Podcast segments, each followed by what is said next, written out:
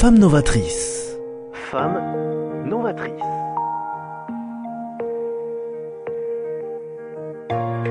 Femme novatrice avec Sophie Nanin.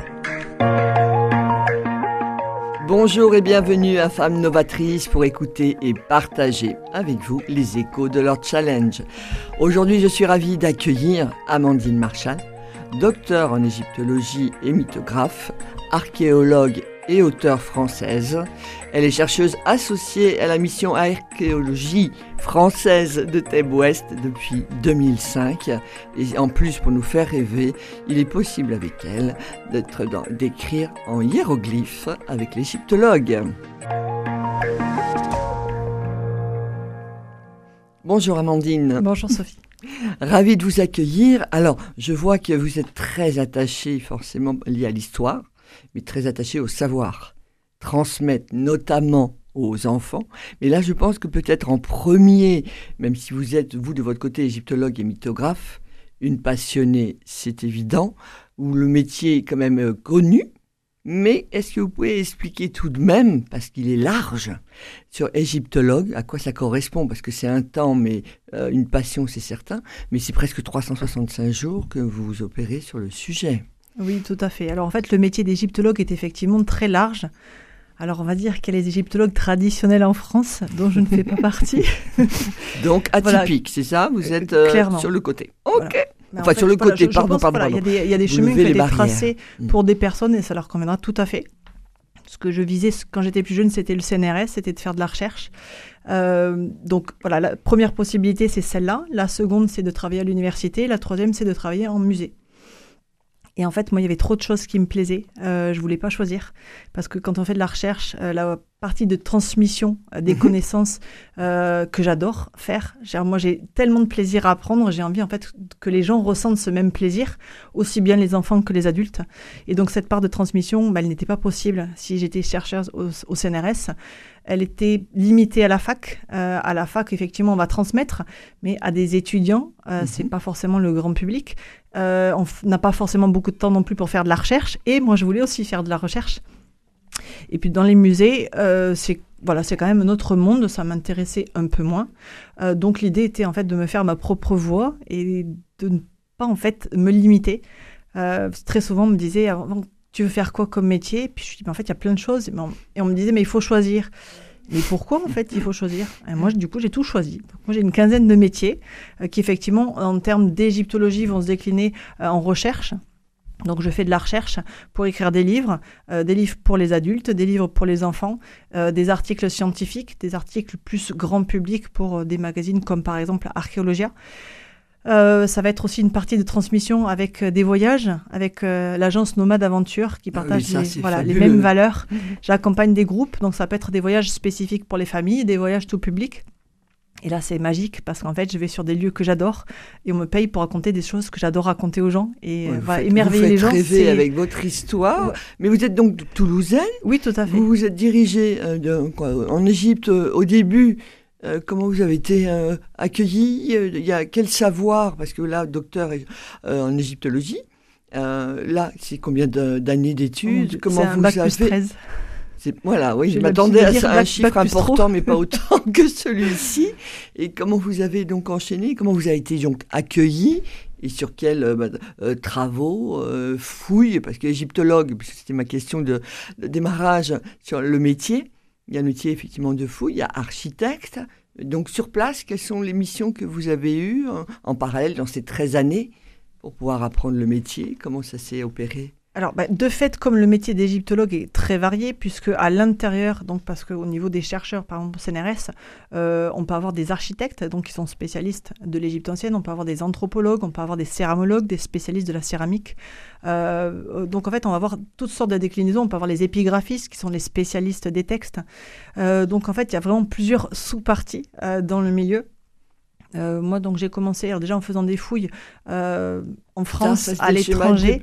Euh, donc des- oui, donc déjà pour en fait avoir une formation d'archéologue parce que bon c'est ce qui me plaisait. Donc j'ai eu fait voilà des chantiers de fouilles en France, en Angleterre, en Grèce, en, Égypte. logiquement. Euh, les livres, donc, étaient pour moi en fait à la fois une combinaison de la recherche et de la transmission de savoir, qui est vraiment ce que j'adore. Euh, ça, ça s'est fait très jeune. Et j'ai commencé à l'écrire, j'avais 14 ans et demi, je l'ai publié, j'avais 16 ans et demi. Donc c'était sur des légendes pas très connues de la mythologie grecque, puisque mes deux spécialités, c'est l'Égypte et la mythologie grecque. Et donc ça aussi, ça s'est fait en fait, je dirais, de façon naturelle. Euh, ensuite, bah, il y a aussi des opportunités de travail euh, quand on m'a proposé de faire des articles pour euh, des revues ou donc de travailler pour des agences. Donc c'est très varié. Et par rapport à cela, donc au niveau, vous disiez des, des jeunes, alors il y a eu des actions, enfin il y a encore des actions, euh, nomades bien évidemment, aventure, et là j'invite les auditeurs à aller sur le site web, et effectivement il y a des dates assez euh, fréquentes Oui, de vos fait. départs. C'est pour ça que c'est une organisation quand même au niveau de votre, de votre planning qui est quand même euh, très structurée, j'imagine, de votre côté, parce que vous, vous faites aussi des visites euh, guidées sur Toulouse, on peut vous retrouver Oui. sur Toulouse. Les scolaires, voilà, a, les, écoles, les- les collèges Mm. peuvent me commander des, des visites guidées au musée Georges Laby, alors qui, bon, pour l'instant est fermé, mais donc pour visiter en fait la collection égyptienne. D'accord? Et en lien avec les, enfants, ce que j'ai pu voir, c'est que justement sur les hiéroglyphes, vous avez écrit notamment un livre, Bienvenue à l'école des petits scribes, que j'ai trouvé super, parce que capter leur attention est pas simple. Je vois que vous avez fait ça, donc réaliser euh, ce, ce livre avec un illustrateur. Donc il y a vraiment un livre d'animation, et vous avez réussi à les faire rêver, ça c'est certain, mais surtout à transmettre, qui est quand même votre mot-clé, au niveau de cette histoire, et de pouvoir capter et de réussir à les avoir, parce qu'ils sont assez fidèles, assez fans hein, de ce que vous faites. Oui. Vous êtes assez suivis. Donc euh, là, vous le continuez? Il y a des projets que vous voulez développer avec eux, là, sur Alors, cette... c'est vrai que pour, le, pour les enfants, euh, bon, moi déjà, je pars du principe qu'il n'y a pas d'âge pour apprendre, euh, il n'y a pas d'âge pour aimer apprendre. Parce qu'en fait, je me suis rendu compte qu'il y avait un petit problème en France, c'est que pour beaucoup, apprendre, c'est fastidieux, c'est c'est une- c'est scolaire. euh, et en fait, pas du tout. Apprendre, ça peut être génial. Donc, l'idée est en, en fait à la fois d'intervenir dans les classes, donc pour des initiations hiéroglyphes ou bon, toutes sortes de, de, de sujets qui peuvent intéresser les enfants, d'aller plus loin par le biais de livres. Donc, effectivement, le bienvenu à l'école des Oui, petits parce qu'il y en a pas mal hein, que vous avez Oui, écrit. voilà, il y en a plusieurs. Voilà, des livres de contes, de fables, de légendes. Il y a aussi deux chaînes sur YouTube, dont une chaîne qui est faite spécifiquement pour les enfants, Nefertitube, où là aussi on peut faire des initiations hiéroglyphes, découvrir euh, les dieux, les pharaons, la vie quotidienne. Et en fait, il y a tellement de possibilités finalement d'intéresser les enfants, ou pas les enfants d'ailleurs, hein, à l'Égypte ancienne que je- voilà, j'essaye en fait de décliner euh, ben, ma passion sous voilà, de- en fait, euh, euh, différents aspects pour justement arriver à susciter euh, ce plaisir d'apprendre.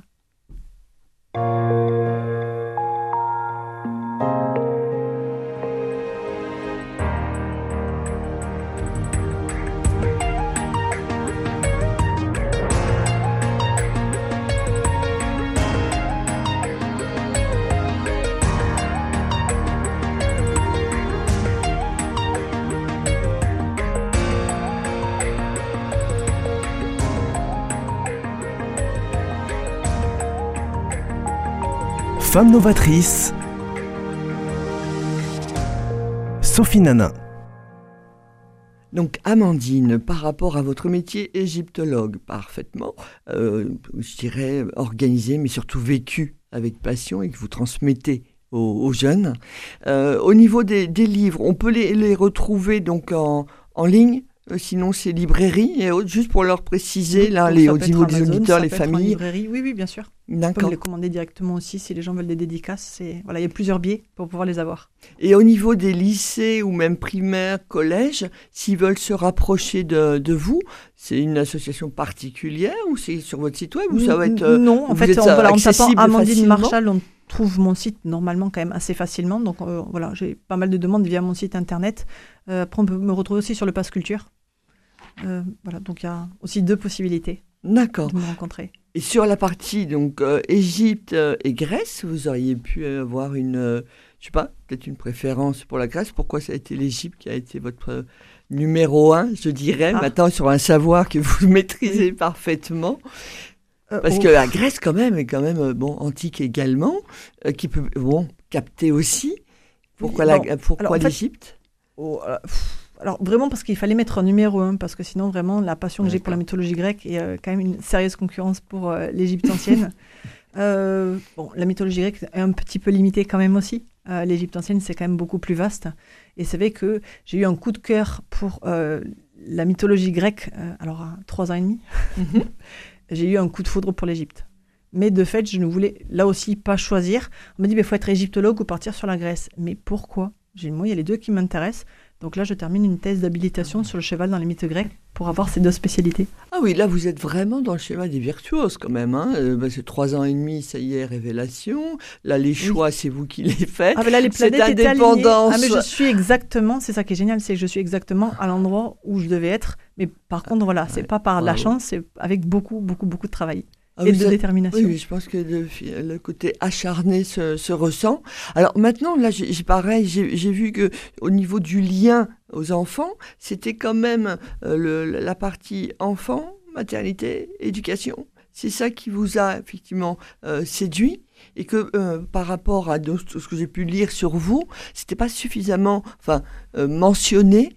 Euh, au niveau de l'Égypte, c'était toujours sur l'histoire très bien, mais cette partie euh, euh, liée à l'enfant n'était pas du tout présente. Et moi, je pensais au contraire, euh, après néophyte, hein, au niveau famille, l'enfant, présent, fertilité, enfin tout cet ensemble était mis en avant et pas du tout. Et Non. pour quelle raison? Alors ça fait que vraiment que quelques années que de façon, je dirais, mondiale, on s'intéresse aux enfants. Euh, moi, quand j'ai commencé à travailler en thèse sur ce sujet, euh, alors déjà, on m'avait plusieurs fois dit que c'était pas un vrai sujet de thèse, que c'était pas assez sérieux, parce que ça touchait au domaine de l'enfance. On vous a beaucoup contré Et- hein, à chaque fois. hein. Vous avez grave. rien ab- abandonné. Ah, mais moi, chaque fois qu'il y a un mur, je fais le tour de la muraille pour voir s'il n'y a pas une brèche où je prends mon élan et je passe au-dessus. Mais... Bon, chers auditeurs, vous avez entendu, vous ne faites pareil. Voilà le pourquoi Voilà. de Femme Novatrice. Merci Oui. beaucoup, Amandine. Mais, Mais c'est fou, parce que- quoi. Parce qu'on vous a quand même, à chaque fois, Ah oui, mis un ah, moi, mur. moi, j'ai clairement réussi malgré, pas grâce à, mais c'est pas grave. C'est voilà, c'est pas grave. Ce qui compte en fait, euh, voilà, c'est de finalement y arriver, de faire ce, Donc l'enfant n'était pas Et forcément que- entendu. non, c'est-à-dire qu'en fait, il y avait des êtes- articles où il y avait des rapports de fouilles qui, par exemple, parlaient euh, de tombes d'enfants, on avait trouvé des choses. Mais vraiment quelque chose de complet sur l'enfance, il n'y avait pas du tout. Donc il y avait un vrai manque. Et moi, ce que j'aime bien, c'est aller, euh, en tout cas pour mes sujets de recherche, euh, dans des sujets qui n'ont pas été exploités ou qui n'ont pas été exploités avec l'angle d'attaque que moi, en fait, j'ai envie de- d'explorer. Et pour les enfants, euh, ben, c'est tout simplement qu'ils sont invisibles. Et moi, j'aime bien m'intéresser aux, invisibles. Les enfants n'ont quasiment pas laissé de traces. En fait, les vêtements sont faits par les adultes, les jouets qu'on a retrouvés sont faits par les adultes. Tous les textes qu'on a qui nous parlent des enfants, des maladies d'enfants, des soins d'enfants, ce sont les adultes aussi. Et finalement, les seules traces qu'on a des enfants dans l'Antiquité, ce sont des brouillons d'écoliers. Et moi, j'ai eu l'extrême chance, ça c'est une chance, de pouvoir fouiller une des deux écoles, parce que pour l'instant, on n'a retrouvé que deux écoles de l'Égypte ancienne. Et donc là, c'est magique. J'ai fouillé dans la cour de récréation, on a trouvé des billes en place. Euh, dans les salles de classe, on a retrouvé des brouillons d'écoliers. On voit qu'ils s'entraînaient à Vous écrire. aviez les enfants avec vous aussi qui étaient ça Ou bon, vraiment une fouille? C'est vraiment très particulier, Ah non, non, protégé avec des professionnels. On des pas professionnels, mais Enfin, non, les il aurait pu y avoir, je sais pas, éventuellement certains qui viennent en petits groupes, qui Non, alors parfois, vous effectivement, on- vous alors voyez, non. hein, Et par ça, hein. contre, ce que j'ai trouvé génial, c'est que on a de plus en plus de scolaires qui viennent visiter euh, les sites archéologiques. Et là, c'était génial parce que, bah, du- bon, il y a forcément euh, une zone où euh, nous, on est tranquille, une zone qui reste accessible aux touristes. Mhm. Et donc, moi, c'est que plusieurs fois, ça, bah, je le voyais, les petits, ils regardaient, mais en même temps, ils n'avaient pas les infos. Et donc, je venais, bon, j'ai quelques mots d'arabe, j'avais des gens qui voulaient bien traduire. Et donc, je leur montrais des choses qu'on avait trouvées. Oh, mais voilà, ils étaient avec moi, en fait, sur le chantier. Et c'était génial. Ouais, voilà, c'est ça. C'est pour ça que je voulais savoir s'il y avait possibilité, euh, dans le cadre de ces fous, de ce que vous avez pu euh, vivre et de cette découverte des civilisations, qu'il puisse y avoir, oui, un petit groupe d'enfants, puisqu'il y avait ce lien. Maintenant, je vois sur le Caire dans- euh, au niveau du musée, euh, au niveau des œuvres majeures, ça y est, enfin, ça commence à être petit et il y a des ouvertures. Est-ce qu'il y a du coup un nouveau musée qui se mettrait en place euh, au Caire? Est-ce que ça euh, explique aussi qu'il y ait des, à Paris peut-être euh, aussi plus de déplacements maintenant au niveau des Alors, œuvres? Non, Ou les expositions n'ont vraiment Caire- pas du tout. Oui, les expositions n'ont rien à voir avec avec avec les Ah, musées. D'accord, En fait, c'est on deux a le choses bien voilà, séparées. tout à fait. On a le grand musée, pardon, on a le musée égyptien du Caire qui se trouve pas très loin de la fameuse place Tahrir, euh, qui effectivement est un peu petit depuis euh, pas mal d'années. Euh, donc, il était question de créer un autre musée euh, pour justement le décharger en partie. Mhm. Donc, il y a le grand musée égyptien qui est construit à proximité des pyramides. On attend qu'il s'ouvre. Ils Ah. sont extrêmement rares. c'est Ça pas fait du des tout. années qu'on nous annonce Ah, ça que, euh, fait plusieurs années que c'est sortir. atten- Oui, oui, attendu. bah, la, la- la sortie avait été annoncée officiellement, enfin l'ouverture l'année dernière, puis finalement ça c'est pas fait. Donc ça va bien arriver. Là, on nous a garanti il y a quelques jours que ça allait arriver en 2024. Bon, 2024, c'est quand même une année. Donc on ne sait pas si ça sera début, milieu, fin. Mais bon, voilà, c'est quand même prévu. Et on a un autre musée euh, qui n'est pas forcément très connu et qui vraiment gagne à être connu. C'est le musée de la civilisation. C'est un petit bijou. On a en fait une seule pièce, mais qui est très très grande, avec des, euh, chefs-d'œuvre. Vraiment des, objets, ce sont des pépites. Euh, moi, j'adore ce musée. voilà, chaque fois que j'y vais, c'est quand même plusieurs fois, je suis tout autant émerveillée. Et en sous-sol, on a les momies royales, les momies de rois et de reines euh, que l'on connaît en fait jusqu'à présent et qui ont été exposées, euh, très bien exposées. Le parcours est vraiment magnifique, ce qui fait qu'on est complètement emporté. Et donc ça, c'est encore un autre musée. Ce qui fait que quand le grand musée égyptien va enfin ouvrir ses portes, on aura vraiment trois beaux musées. Un pôle Nouvel Empire, donc avec l'époque de Toutankhamon éventuellement, enfin surtout mise en avant par rapport à tout ce qu'on a retrouvé dans sa tombe. Donc pôle Nouvel Empire au Grand Musée égyptien, un pôle Ancien Empire, l'époque des pyramides, et euh, Moyen Empire euh, dans l'actuel musée égyptien du Caire, et puis ensuite le musée de la civilisation. D'accord, donc on peut espérer une ouverture et donc oui. ça, puisse multiplier et multiplier, vous, j'imagine, vos missions euh, sur euh, place. Peut-être vous pourriez. Non, en fait, pas, forcément. Non, non, ça n'aura pas d'un. Vous pourriez pas. Non. Mais bah, parce que je les ferai visiter aussi, mais ça me changera pas. Ah, donc en visite, oui, en visite guidée, là, oui, effectivement, vous avez quelque chose à, développer, à développer, à montrer, à transmettre. Au niveau des momies, c'est plus des femmes. Euh, alors sans faire de, de, de grande histoire, hein, mais c'est des momies plus de femmes que d'hommes, les rois, les reines ou pas du tout? Non, non, c'est plutôt la tendance inverse. On a beaucoup plus de momies d'hommes que de momies de femmes. Et là, je vois sur YouTube aussi au niveau des, des, enfants, par, par, rapport aux auditeurs, il y a ces, euh, si je ne me trompe pas, euh, tout en cas euh, tube et Neferti tube. Et ça, ça existe là, toujours. Vous vous le mettez, hein, vous l'alimentez au fur et à mesure. et ça, c'est accessible plus pour les enfants ou est-ce que c'est adulte? Bah, Justement, c'est pour ça qu'il y a deux chaînes. Euh, l'idée, c'était de faire deux chaînes parce que je me suis rendu compte que en fait, je pourrais pas transmettre ce que je voulais, en tout cas de la meilleure façon possible, à la fois aux enfants et aux adultes, parce qu'ils s'intéressent pas forcément aux mêmes choses, mhm. et que je voulais pouvoir proposer des choses qui étaient plus poussées et en même temps complètement accessibles aux adultes, donc des sujets qui n'auraient pas forcément intéressé euh, les enfants. Par exemple, la dernière vidéo, c'est non, Akhenaton n'était pas monothéiste. Voilà, on a surfé sur une idée reçue euh, qui est complètement fantasmée, et qui est complètement fausse. Donc l'idée était en fait de donner des clés avec des indices qui sont très simples, qui sont accessibles. Je veux dire, c'est n'importe qui peut les vérifier, c'est pas moi qui le dis. C'est pas forcément un sujet voilà, qui va intéresser les enfants. Donc l'idée, c'était de faire vraiment deux chaînes distinctes, Nefertitube pour les enfants et les enseignants, tout en Catube pour les adultes, sachant que ces chaînes sont, sont lancées en langue anglaise, euh, du coup je les présente en anglais, euh, depuis janvier. Donc comme ça aussi les professeurs d'anglais peuvent aussi travailler sur l'Égypte, donc ça peut être voilà, des sujets un peu sympas à traiter euh, en anglais. Est-ce qu'il y a eu une, exposition Auguste Mariette? Vous avez été donc euh, commissaire sur l'exposition. Euh, ça, c'est encore des, des, projets d'exposition sur lesquels vous travaillez et on peut espérer éventuellement, je sais pas, à, Toulouse ou autre, qu'il puisse y avoir des présentations de, ces, de cet angle-là ou des œuvres qui viennent ici à Toulouse ou ça reste Alors à Toulouse, moi j'ai collaboré plus récemment à l'exposition sur les momies. Euh, donc la très très belle exposition mmh, portée par le Muséum d'histoire naturelle, qui ne concernait pas donc que les momies égyptiennes. Et donc sur le pôle Égypte, comme j'étais égyptologue toulousaine et qu'en plus j'avais fait un livre sur les momies, c'est que l'un dans l'autre, voilà, on a trouvé judicieux de me solliciter. J'ai trouvé ça voilà, vraiment très très intéressant. Ah, vous étiez... Ah, parfait, très bien. Et là, il y, a, possibilité sur euh, Toulouse ou je sais pas. Euh, alors après, voilà, il faut qu'il y ait une opportunité bon, qui soit euh, évidente. Donc c'est mhm. que là, pour l'instant, à l'instant T, euh, c'est plutôt sur des émissions de, de, de, télé, des documentaires. Euh, donc, par exemple, sur les momies, voilà, France Télévisions m'a sollicité pour une, future émission dans la, science en grand format, mhm. justement sur les momies. Donc là, ça va être également une aventure très intéressante. Et ensuite, ça dépend. Auguste Mariette, c'est mon chouchou. C'est un égyptologue que j'adore, mais vraiment, je suis très, très, très fan de lui. Si vous ne le connaissez pas, regardez. Voilà, j'ai fait une vidéo ah, sur je l'ai découvert, découvert avec vous. Voilà, hein. sur, sur ces chaînes. Et voilà, le gars est absolument génial. Donc c'est parce que j'ai fait la recherche sur vous que euh, je l'ai découvert, mais je peux vous assurer en fait, que non, je le connaissais pas. J'ai découvert grâce à vous. Et donc on a fêté en fait les, euh, le, le, bicentenaire de sa naissance euh, donc récemment en 2021. et donc c'est pour ça que j'avais en fait sollicité le, euh, Boulogne-sur-Mer et son musée pour dire il faut vraiment marquer le coup, il faut faire quelque chose. Ils m'ont dit oui, mais le problème, c'est qu'on n'a pas beaucoup d'objets. Je lui ai dit mais Auguste Mariette, en plus, parce que lui aussi, il a plein de casquettes, c'est pour ça aussi que je l'adore et que j'admire. Euh, c'est un excellent dessinateur et du coup, ils avaient un fond qui était très important. On a pu le compléter. Euh, c'est quelqu'un qui avait beaucoup d'humour, donc on a aussi en plus des caricatures qui sont très sympas. Donc voilà, l'idée était en fait de le mettre en avant, de le faire découvrir parce qu'il est tombé dans l'oubli, ce qui vraiment est injuste. Euh, donc voilà, là on avait vraiment une opportunité par rapport à une date. Mais après, c'est vrai que les expositions, Bon, sur Toulouse, forcément, il y en aura déjà moins que par rapport à Paris. Ah oui, quoi. non, non, bien sûr. Mais là, par rapport à, à cela, s'il y avait des projets euh, qui pouvaient être mis Oui. en, en, en place, ou d'ailleurs Toulouse ou Occitanie, parce que c'est vrai que sur aussi Montpellier, ça bouge aussi pas mal. Euh, maintenant, ici, au niveau euh, culturel, il y a quand même pas mal donc, de, de musées et d'expos bah, qui un peu révolutionnent hein, tout cet univers. C'est pour ça que je vous posais effectivement la, la, la question.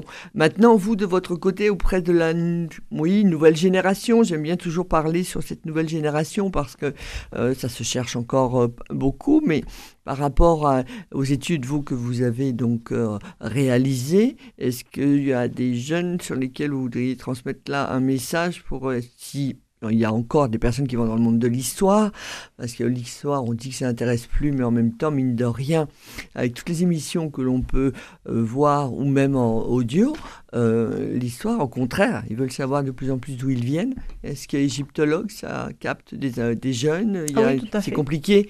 Ah, Euh, c'est euh, compliqué. C'est long. Voilà, c'est long, ça dépend de ce qu'on met derrière le mot compliqué.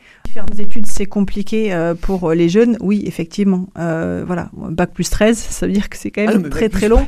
Oui. Voilà, après le bac, euh, c'est des choses qui peuvent être très dissuasives pour les gens. Moi, j'ai adoré, mais j'ai adoré les 13 années où j'ai appris tellement de Oui, choses. mais sachant quand même Donc- que le bac plus 13, on est bien d'accord que c'est. euh, euh, Il y a une partie, bon, bien évidemment pour, euh, pour apprendre, mais on va être en situation euh, pour des fouilles et autres sur des projets. oui, mais ça, ça n'arrive pas tout de va- non plus. C'est au bout des, des 6-7 ans Et puis c'est plutôt sur la. Non, mm. ou c'est même plus long Oh, bah, c'est essentiellement une partie théorique. En fait, les fouilles archéologiques, on n'a pas besoin d'être à la fac, on peut en fait euh, participer à des chantiers de fouilles euh, sans être à l'université. Euh, Archéologie a publié tous les ans, à partir de avril-mai, tous les sites de fouilles en France où n'importe qui, 30 ans, 40 ans, 60 ans, peuvent participer euh, à des fouilles. Donc, ils vont être en fait euh, bah, mis, en, mis en situation et du coup, on va bien évidemment les guider. Même Parce si on n'est pas de archéologue- votre métier. Oui, parce que, parce les- néophyte moi, ce que j'adore, c'est que les gens pensent qu'archéologue, enfin, beaucoup de gens, archéologue, on fait des trous. Euh, non, ça va un peu plus loin que ça. Euh, égyptologue, ça va un peu plus loin qu'on fait des livres. Euh, oui. Euh, parce qu'il y a beaucoup Oui, de gens qui s'autoproclament égyptologues, ce qui me fait bondir euh, parce qu'ils ont écrit des livres. Non, égyptologue, c'est quand même un peu plus que ça. Ouais, Voilà. on appro- apporte quand même du savoir là, aussi à la recherche. Ah, mais là, c'est euh, ce que vous avez fait parfaitement oui, comprendre, je donc- pense, aux auditeurs. Quand vous C'est vrai avez que voilà, dit- si j'ai vraiment un conseil à donner, euh, ça sera le conseil que ma mère m'a donné très jeune. Elle m'a dit si tu veux faire quelque chose pour que ça marche, il faut le faire à fond. Et voilà. Et en fait, il n'y a pas de secret. Si on veut que ça marche, bon, déjà, il faut y croire. Euh, donc, il faut se faire confiance aussi. Euh, parce que si vous ne croyez pas en vous, vous pas à- vous n'arriverez pas à convaincre les autres. Et puis, ben, si vous voulez que ça marche, ben, il faut mettre toutes les, euh, les billes de votre côté, donc bosser à fond. Amandine, pour euh, terminer l'émission, euh, transmettre cet héritage d'histoire, euh, oui. Maintenant, au niveau donc des, jeunes, vous êtes déterminés, vous n'avez rien lâché. Aujourd'hui, vous leur diriez quoi sur le projet, quel qu'il soit? Parce que vous avez, je pense, un message fort à, transmettre. Peut-être aussi à des adultes. hein. Des adultes nous écoutent au niveau de l'audience, bien sûr. Mais c'est quand même la relève. On est énormément dans l'intergénération. Vous leur diriez euh, quoi Plein de choses. Alors déjà, donc de ne pas lâcher l'affaire. Euh, si quelque chose ne marche pas, ben, passez au plan B, plan C, plan D. On a plein de lettres dans l'alphabet, faites-vous plaisir. Euh, voilà, c'est peut-être pas le bon moment, c'est peut-être pas comme ça. Euh, moi, j'ai des projets, je les ai faits. Je savais qu'au moment où je les ai faits, ça marcherait pas. Je les ai mis au fond d'un tiroir, je les ai sortis 7-8 ans après, et marchaient à ce moment-là. Donc, voilà, parfois c'est juste une question de timing, donc euh, ne pas voilà, se remettre non plus toujours en question, il faut, mais peut-être pas forcément toujours non plus. Euh, après, voilà, comme disait ma mère, si on veut que les choses marchent, il faut les faire à fond. Euh, il faut se faire confiance aussi. Il faut écouter les autres, mais jusqu'à un certain point. Écouter les critiques constructives, oui. Les gens qui, en fait, sont juste des nuisibles, comme je les appelle, et qui sont juste là pour nous dire, mais tu arriveras pas, et autres, non. Non, moi je vois tellement de gens, alors plutôt des, gens euh, voilà, qui ont 60, 70, même parfois 80, qui après des conférences viennent me voir me disent mais c'est génial, vous avez réalisé votre rêve, ben, vous savez moi quand j'étais plus jeune, voilà ce que je voulais faire. Et ces gens-là ils l'ont pas fait parce que ils, se- ils ont eu peur, euh, ils ont douté, ils ont écouté les autres et au final toute leur vie ils regrettent. Et je trouve ça horrible. Je me dis, ils traînent une espèce de boulet en se disant, mais finalement, si j'avais fait ça, comment aurait été ma vie? Et il y en a plein qui pensent qu'en fait, ils sont passés à côté de quelque chose ou qu'ils ont raté quelque chose. Et moi, ça, je supporte pas. Donc moi, je veux faire un truc, je le fais. Euh, je, Mhm. D'ailleurs, Je pense que ça marche parce que je me dis pas que ça va rater. Et à partir du moment où en fait on exclut l'échec, ben, je pense qu'on a quand même beaucoup plus de chances que ça fonctionne. Et, euh, et, et voilà, et croyez en vous. Et en fait, on n'a qu'une vie. Euh, et voilà, et c'est votre vie, c'est pas celle des autres. Donc vivez-la pour vous. C'est bien d'écouter les autres, mais à un moment donné, c'est bien aussi de suivre son propre chemin. Très belle phrase. Vous savez, vous écrivez des livres qui nous font rêver et vous apprenez énormément de choses, aussi bien aux jeunes euh, que nous, les, les, les, parents. Mais en tout cas, félicitations. Vous pourriez écrire un livre sur justement la vie, la détermination, les choix. Euh, merci infiniment de votre présence, en tout cas. Et à très bientôt, j'espère. Merci beaucoup, Amandine. Merci pour Et à la semaine prochaine.